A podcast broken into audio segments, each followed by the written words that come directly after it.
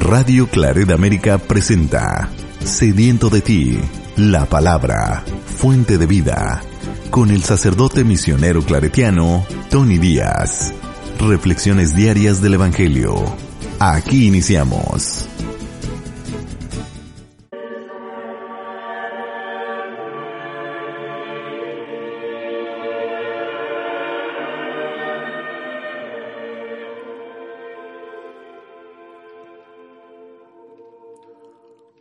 Bienvenidos hermanos a nuestras reflexiones bíblicas de las lecturas del día. Hoy es martes de la segunda semana de Pascua, martes de la segunda semana de Pascua. La primera lectura de hoy viene de los Hechos de los Apóstoles, capítulo 4, versículos 32 al 37. La multitud de los que habían creído tenía un solo corazón y una sola alma todo lo poseían en común y nadie consideraba suyo nada de lo que tenía. Con grandes muestras de poder los apóstoles daban testimonio de la resurrección del Señor Jesús y todos gozaban de gran estimación entre el pueblo. Ninguno pasaba necesidad, pues los que poseían terrenos o casas los vendían, llevaban el dinero y lo ponían a disposición de los apóstoles, y luego se distribuía según lo que necesitaba cada uno. José, levita nacido en Chipre, a quien los apóstoles llamaban Bernabé, que significa hábil para exhortar, tenía un campo, lo vendió y puso el dinero a disposición de los apóstoles. Palabra de Dios. El salmo responsorial es el salmo 92 y el responsorio es, El Señor es un Rey magnífico, aleluya. El Señor es un Rey magnífico, aleluya. Tú eres, Señor, el Rey de todos los reyes. Estás revestido de poder y majestad. Tú mantienes el orbe y no vacila. Eres eterno y para siempre está firme tu trono. Muy dignas de confianza son tus leyes, y desde hoy y para siempre, Señor, la santidad adorna tu templo. El Señor es un Rey magnífico. Aleluya. El Evangelio de hoy viene de Juan, capítulo 3, versículos 7 al 15. En aquel tiempo Jesús dijo a Nicodemo, No te extrañes de que te haya dicho, tienen que renacer de lo alto. El viento sopla donde quiere y oyes su ruido, pero no sabes de dónde viene ni a dónde va. Así pasa con quien ha nacido del Espíritu. Nicodemo le preguntó entonces, ¿Cómo puede ser esto? Jesús le respondió, Tú eres maestro de Israel, ¿y no sabes esto? Yo te aseguro que nosotros hablamos de lo que sabemos y damos testimonio de lo que hemos visto, pero ustedes no aceptan nuestro testimonio. Si no creen cuando les hablo de las cosas de la tierra, ¿cómo creerán si les hablo de las celestiales? Nadie ha subido al cielo sino el Hijo del Hombre, que bajó del cielo y está en el cielo. Así como Moisés levantó la serpiente en el desierto, así tiene que ser levantado el Hijo del Hombre, para que todo el que crea en él tenga vida eterna. Palabra del Señor. Muy bien, demos comienzo a nuestra reflexión de las lecturas de hoy.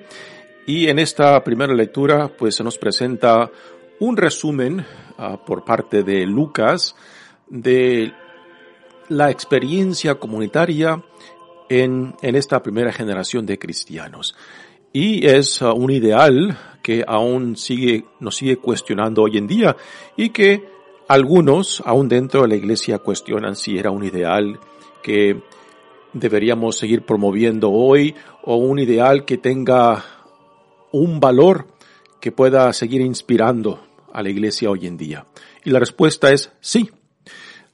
Sí, porque aunque los ideales que se nos presenta en esta lectura es el ideal que hoy en día le llamaríamos un socialismo o un comunismo, hay que distinguirlo de la forma que el socialismo y el comunismo en el siglo XX ha sido implementado. En el socialismo y comunismo del siglo XX, por ejemplo, en, Rusia o la Unión Soviética y en otros países socialistas o comunistas, e, es un sistema político y social que no acepta la presencia de Dios, que no acepta el, el amor como la motivación que haga posible ese tipo de sistema social. La gran diferencia de lo que la primera lectura nos habla aquí es de que este sentido de comunidad, de tener todo en común y de ser corresponsables unos de otros, en el centro está la experiencia de Dios que los une en el amor y el espíritu, que es algo que el, socialismo y el comunismo del siglo XX simplemente ah, no implementó en su sistema. Todo lo contrario, rechazó y negó la presencia y necesidad tanto de Dios como del amor. Así que hay una, una diferencia impresionante entre el ideal que nos presenta aquí a Lucas en este resumen de la vida comunitaria de esta iglesia naciente y lo que en el siglo XX hemos visto en países uh, que promueven o que viven el comunismo o el socialismo. Así que no hay, no hay comparación, no hay comparación. Dice la primera lectura. La multitud de los que habían creído tenían un solo corazón y una sola alma todo lo poseían en común y nadie consideraba suyo nada de lo que tenía.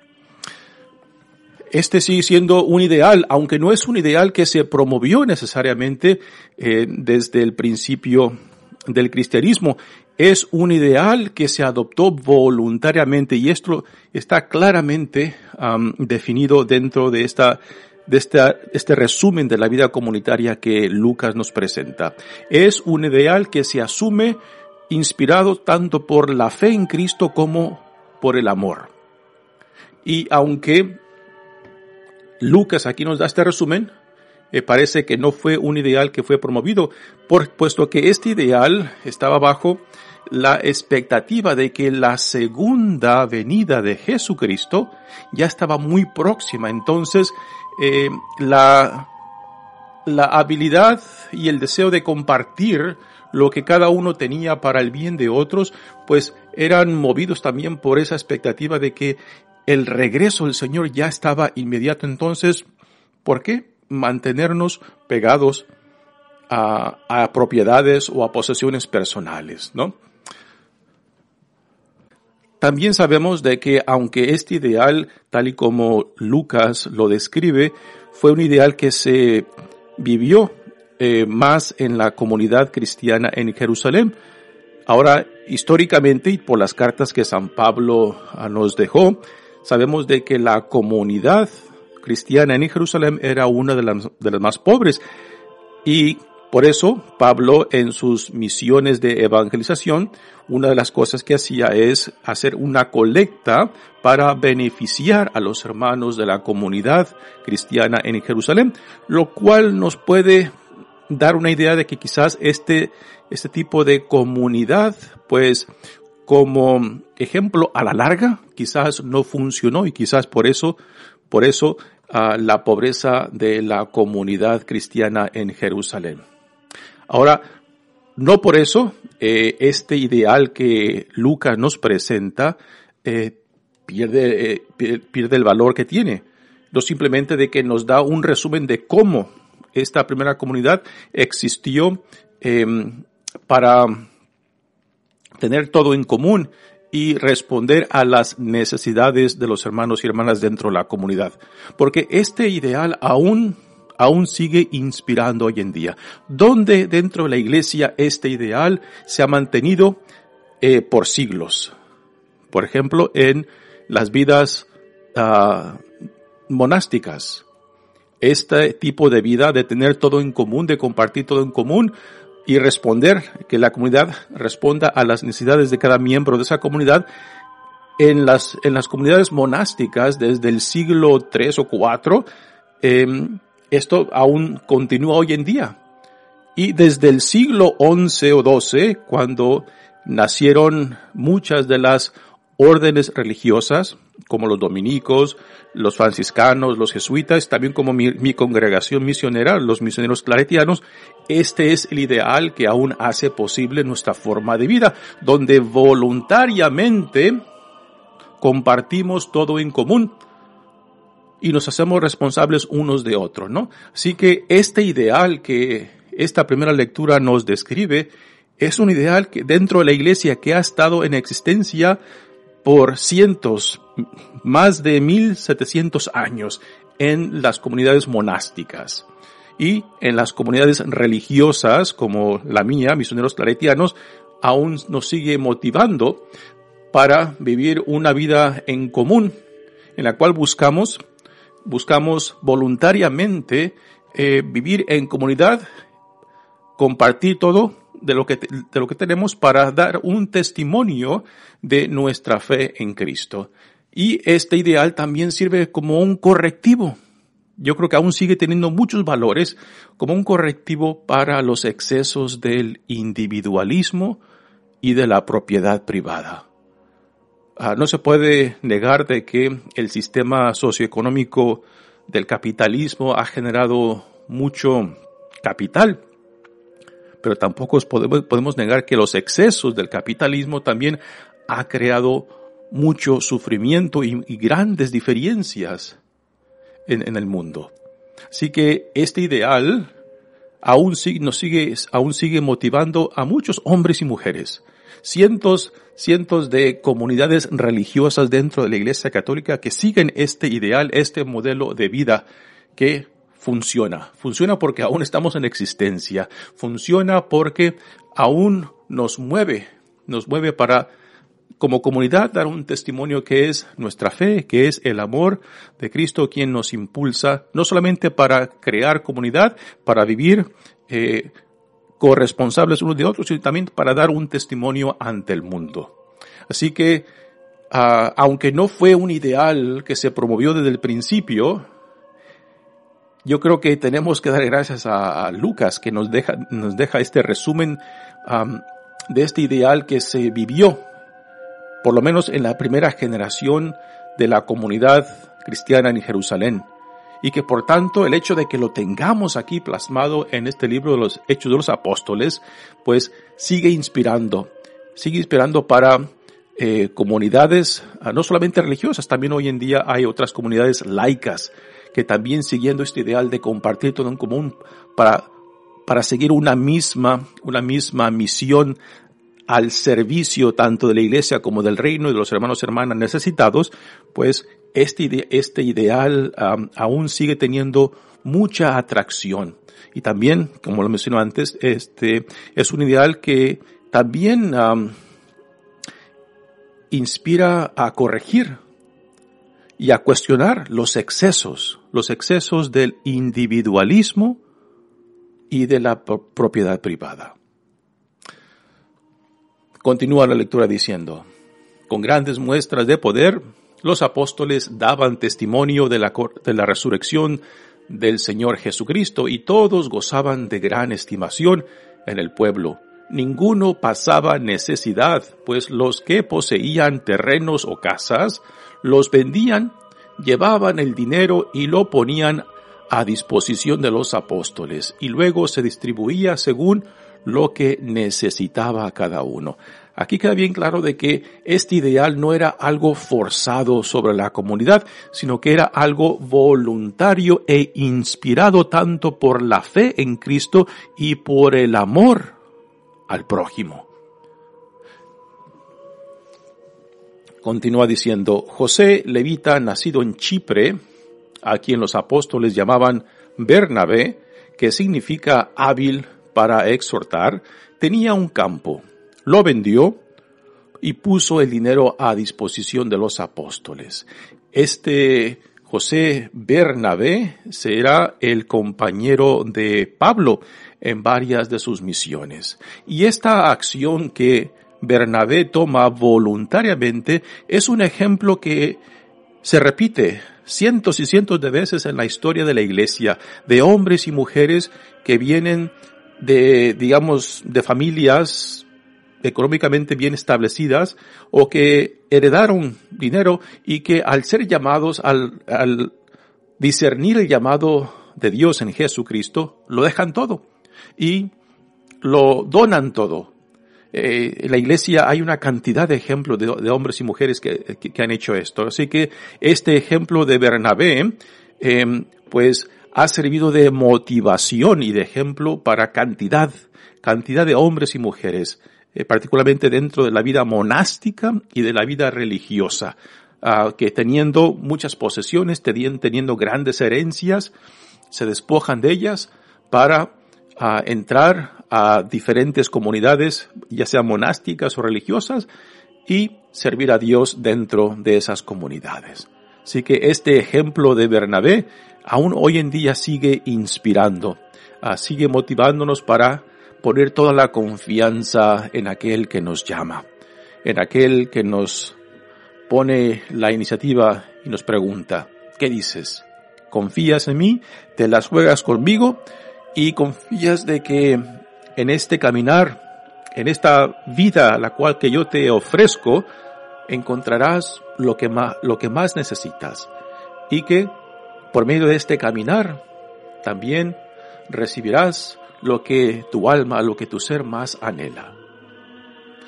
Así que nuevamente este, este, estos ideales de, de tener todo en común, de compartirlo con la comunidad y de asistir particularmente a los más necesitados es un, un ideal que aunque no fue implementado como una estructura uh, de la iglesia uh, desde el principio, ha seguido motivando, ha seguido inspirando a cantidades de hombres y mujeres, tantos religiosos, como por ejemplo monásticos o de la vida religiosa como la mía, uh, o también movimientos laicos, ¿no?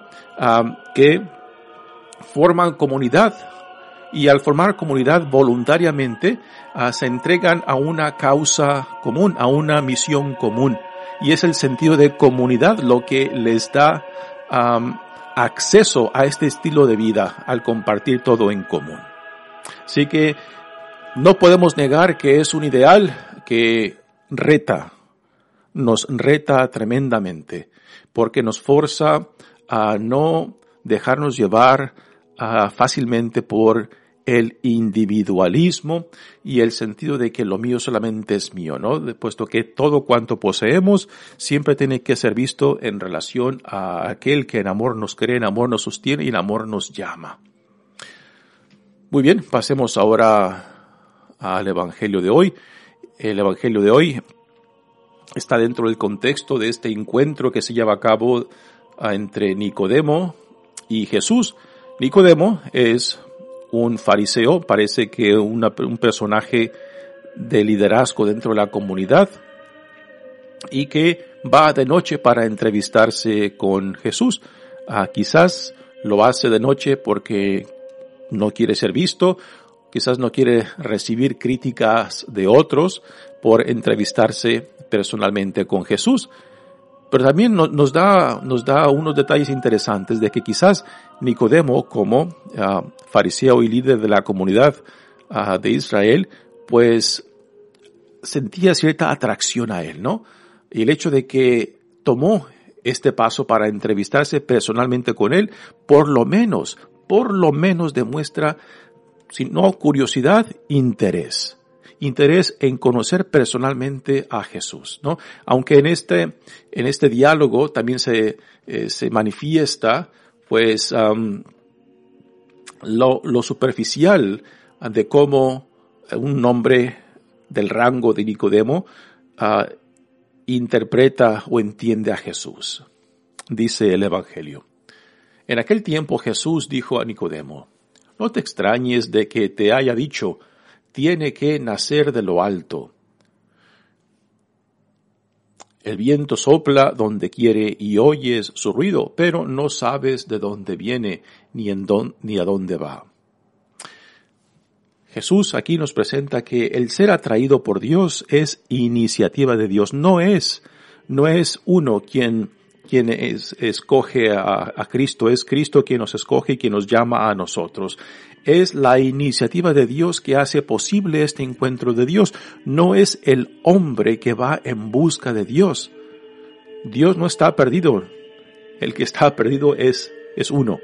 Es Dios que viene a nuestro encuentro, que viene y toca nuestra puerta y nos llama por nuestro nombre y nos invita, nos pone esta propuesta de seguirle, de ir tras Él, ¿no? Así que el llegar a Dios es una iniciativa de Dios, no es una iniciativa del hombre. Y por eso aquí Jesús nos dice que eh, tiene que, tenemos que nacer de lo alto, no por deseo de la carne, no por motivación humana, sino por la iniciativa de Dios en el Espíritu Santo que hace posible este creer en Cristo, identificarnos con Él, asumir este, esta visión del reino y vivir por medio de esta visión del reino que Dios en Jesucristo nos presenta y nos invita a ser parte de este proyecto de salvación.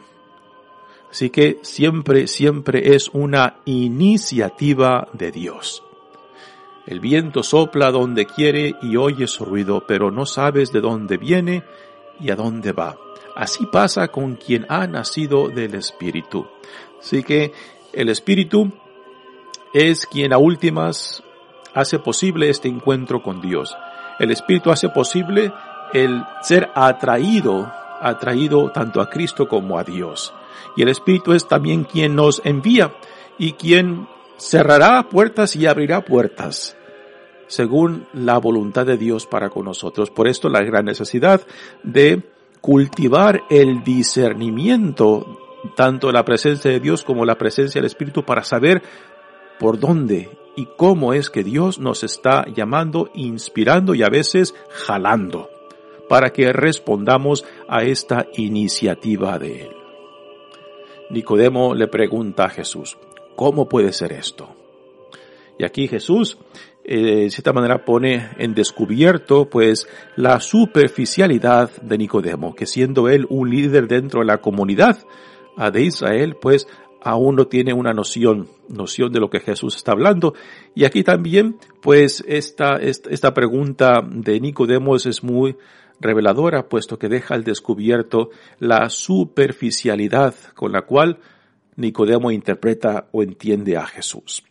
Jesús le dice, Tú eres maestro de la ley y no sabes esto.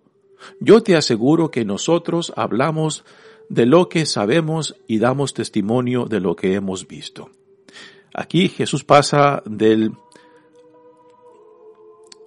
de la, tercera, de la primera persona singular a la primera persona plural. ¿Quién es este nosotros? Dice, yo te aseguro que nosotros hablamos. ¿Quién es este nosotros del cual Jesús está hablando, no? Puede hacer referencia, no puede ser este nosotros uh, referente a, a, los discípulos de Jesús, puesto que también ellos eh, se encuentran en la oscuridad, aún todavía no entienden claramente a Jesús. Eh, este nosotros hace referencia al Padre y a Jesús. Nosotros hablamos de lo que sabemos y damos testimonio de lo que hemos visto. Eh, recordamos en el primer capítulo de Juan cuando nos habla de la preexistencia de la palabra, que es el Hijo de Dios y que es la encarnación de Dios, de la palabra encarnada hecha una con nosotros que, que puso su tienda entre nosotros, que habitó entre nosotros, ¿no?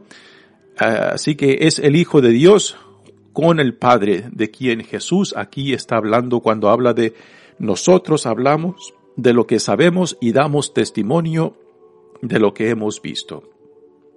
Pero ustedes no aceptan nuestro testimonio. Si no creen cuando les hablo de las cosas de la tierra, ¿cómo creerán si les hablo de las celestiales? Nuevamente aquí, Jesús está dejando en claro la superficialidad ah, con la cual Nicodemo interpreta a Jesús o entiende a Jesús. Nadie ha subido al cielo sino el Hijo del Hombre que bajó del cielo y está en el cielo. Nuevamente aquí habla, esta se refiere a la preexistencia del Hijo con, con, con, su, con, su Padre en el cielo, que lo tenemos en el primer capítulo de Juan. Y que todo fue creado por medio de él. Así, así como Moisés levantó la serpiente en el desierto, así tiene que ser levantado el Hijo del Hombre para que todo el que crea en él tenga vida eterna. Recordamos ah, que esta referencia eh, nos remonta cuando el pueblo de Israel pues se, se revela contra Dios y Dios manda serpientes para que los muerdan. Y entonces después el pueblo arrepentido ah, de, haber murmurado y, y, haberse rebelado contra Dios van con Moisés para que Moisés interceda por medio de ellos con Dios y les diga que, que los perdone, ¿no? Entonces Dios le dice a Moisés, levanta una serpiente de bronce en un palo y todo aquel que la vea sanará si una serpiente lo muerde.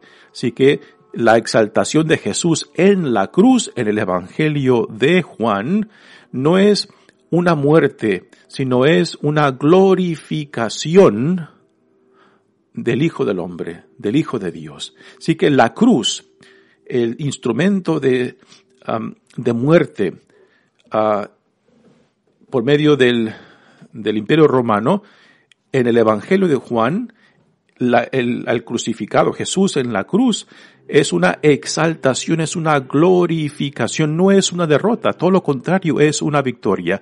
Y aquí Juan está utilizando la referencia a Moisés con la serpiente de bronce, para decir que así como Moisés levantó esa serpiente en un palo y fue instrumento de sanación, ahora Jesús en la cruz en la cruz será instrumento de salvación, no simplemente de sanación, sino salvación para todos aquellos que crean en Él, para todos aquellos que se identifiquen con su palabra, con su misión y con su visión del reino. Así que, por eso el símbolo de la cruz para nosotros, que pasa de ser un instrumento de muerte a un instrumento de salvación, la expresión suprema del amor mismo que está dispuesto a darlo todo, a entregarlo todo por la salvación del mundo. Y eso es lo que tiene para nosotros como significado la cruz. Sea, así tiene que ser levantado el Hijo del Hombre para que todo el que crea en Él tenga vida eterna. Nuevamente, aquí por vida eterna no simplemente hace referencia a lo que pasa después de la muerte. Para Juan, el evangelista, la vida eterna es algo que ya se vive en el tiempo y el espacio, en, nuestro tiempo, eh, cuando nos, cuando creemos en Jesucristo y no simplemente en algunas cosas de Él, sino en la totalidad de quién es el, el Hijo de Dios, el Mesías, el enviado por Dios. Y cuando nos identificamos al estilo de Pablo que nos vistamos de Él, ¿no? Y que Dios quiera que algún día podamos llegar a decir, como lo dice Pablo, que ya no soy yo quien vive, sino que Cristo quien vive en mí, ¿no? Una total identificación con Él. Y que cuando se lleva a cabo esta fe, en Cristo, esta identificación con Él, pues entonces ya la vida eterna, ya las primicias de esta vida eterna ya se viven entre nosotros en el tiempo y el espacio. Lo que será, lo que se llevará a cabo después, después de nuestra muerte, ya corre por cuenta de Dios. Pero en el tiempo y el espacio donde Dios viene a nuestro encuentro y nos llama y somos, nos dejamos atraer por Él y nos comprometemos a decirme las juego contigo, ¿no? Creo en ti, creo en la totalidad de tu Hijo como nuestro Señor y Salvador. De que esta fe que nos, que ahora nos une a Él, pues hace posible esta nueva realidad del reinado de Dios inaugurado en Jesucristo, de que ya cuando compartimos estos ideales, cuando compartimos tanto la fe como la solidaridad y la hermandad entre nosotros, pues entonces ya la vida eterna, ya estas primicias de la vida eterna ya están, ya son una realidad entre nosotros. Pues un bello, un bello pasaje del Evangelio de Juan, que es parte de este diálogo entre Nicodemo y Jesús. También la primera lectura no cabe duda que aún, aún hoy en día sigue, nos sigue cuestionando, ¿no? El sentido de, de tener todo en común, de compartirlo todo en común, de, de dar a aquellos que necesitan según su necesidad y de exigir de cada uno de nosotros según nuestra habilidad. Son los principios fundamentales de un socialismo, pero repito, no es un socialismo según como se ha implementado en el siglo XX, que deshizo y rechazó toda presencia tanto del amor como de Dios y de la justicia. Pero el socialismo que aquí vemos manifestado en esta primera lectura de los Hechos de los Apóstoles es un socialismo tanto inspirado por la fe en Cristo como el amor mismo, que nos une para buscar el bien del prójimo porque yo reconozco, porque uno reconoce que aun cuando no lo hemos merecido, Dios ha venido a nosotros. Aun cuando lo hemos negado, Dios ha venido a salvarnos de nosotros mismos. Y es esta experiencia del amor de Dios volcado en nosotros que hace posible esta respuesta de hermandad, de solidaridad, de vida en común. Y repito, este es un ideal que desde el siglo IV en la Iglesia Católica se ha venido viviendo en las comunidades monásticas y también desde el siglo XII en las comunidades religiosas de hombres y mujeres. Y más recientemente, desde el siglo XVIII, XIX hasta hoy en día, en varias comunidades laicas que siguiendo este ideal forman comunidad guiados por un mismo, una misma misión de servicio a Dios en el prójimo. Mi nombre es Padre Tony Díaz, misionero claretiano, que Dios los bendiga. Radio Claret América presentó Sediento de ti, la palabra. Fuente de vida, sus comentarios son importantes. Contáctenos en radioclaredamerica.gmail.com